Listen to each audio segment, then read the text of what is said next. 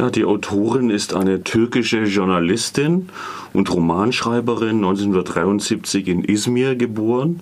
Auf dem deutschen Markt sind von ihren vielen Büchern erhältlich ein Roman, Was nützt mir die Revolution, wenn ich nicht tanzen kann, über die Arabellion, also ein fiktives Buch. Heute möchte ich besprechen einen politischen Essay, im Untertitel lautet er Die Türkei auf der Suche nach sich selbst. Das ist geschrieben worden vor dem Massaker in Ankara, bei dem über 100 Leute umgekommen sind und vor dem Wahlsieg von Erdogans AKP. Also ist am 12. Oktober in Deutschland herausgekommen.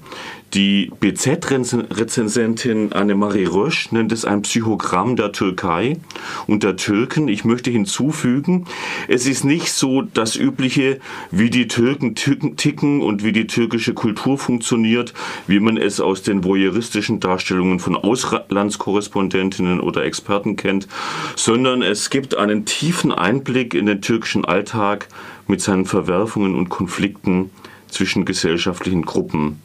Es handelt sich um eine recht subjektive Streitschrift, die aber auch schonungslos analysiert, was im Alltag der Türkei verdrängt wird, die gesellschaftlichen Konflikte, die Verfolgung von Minderheiten und auch zum Beispiel die Situation der Frauen, die sich in den letzten Jahren extrem verschlechtert hat bis zu dem Punkt, dass von Regierungsmitgliedern lautes Lachen von Frauen in der Öffentlichkeit zum Beispiel kritisiert wird.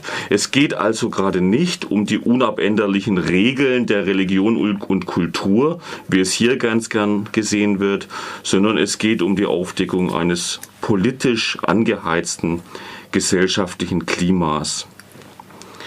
Mein Lieblingskapitel in diesem Buch ist äh, dasjenige, das um Fotografien geht, historische Fotografien aus der Geschichte der Türkei, die sie analysiert und in einen Bezug zueinander bringt.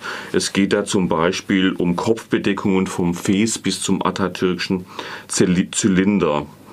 Ja, also Temel Kurans Analyse hat eine gesellschaftliche und historische Tiefendimension. Zwar sind die Kapitel eingeteilt in gestern, heute und morgen, aber es geht nicht um ein chronologisches Abarbeiten der Geschichte. Manchmal wird die Geschichte sogar rückwärts erzählt. Der Text schafft Verbindungen und Konstellationen, zum Beispiel bei den türkischen Ta Staatsstreichen 1960, 1971 und 1980. Neben reportagehaften Abschnitten gibt es zum Beispiel eine messerscharfe Analyse des Polari der polarisierenden Rhetorik von Staatspräsident Erdogan, der immer in wir und sie aufspaltet und genauso die gesellschaftliche Spaltung, die er will, äh, miterzeugt, die er herbeiredet sozusagen. Nach außen wird aber auch von der Regierung äh, Davutoglu jetzt, Erdogan ist ja Präsident, das Modell einer funktionierenden Demokratie mit muslimischem Hintergrund versucht abzugeben und die ausländische Presse ist lange darauf hereingefallen. Temel Kuran analysiert ein Klima von Angst und Opportunismus auch unter den liberalen Intellektuellen. Und sie benutzt auch das deutsche Wort Gleichschaltung, wenn es ihr darum geht, faschistische Tendenzen im Alltag festzustellen. Sie baut hier einen theoretischen Bezug zu Hannah Arendt auf und das ist vielleicht der umstrittenste Teil ihres Buches. Im Oktober hat Ece Temelkuran auch in Freiburg gelesen und es entspannt sich eine Diskussion darum, ob man von Faschismus sprechen kann. Mittlerweile nach dem Massaker im Ankara und dem Wahlsieg der AKP scheinen sich diese Tendenzen eher noch zu verstärken. Andere Stichworte, die Temel Kuran in die Diskussion wirft, ist Dubaisierung und Nahostisierung der Türkei. Temel Kuran schildert aber auch die Gegenbewegung der Zivilgesellschaft, wie sie zum Beispiel in Initiativen sich äußert, die die Wahlen, die der Staat veranstaltet, überwacht. Ähm, Wahlfälschungen sollen so ja, aufgedeckt oder kontrolliert werden.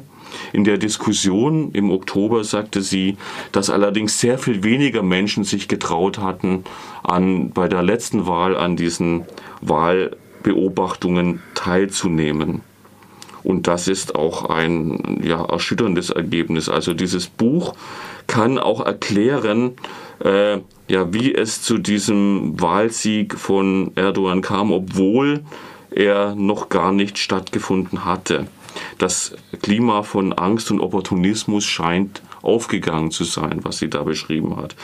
Wie nah sie am türkischen Alltag ist, zeigt auch die Analyse von Werbeplakaten, Filmen, Twitter-Dialogen, die sie in ihren, ihren, ihren Essay einbaut.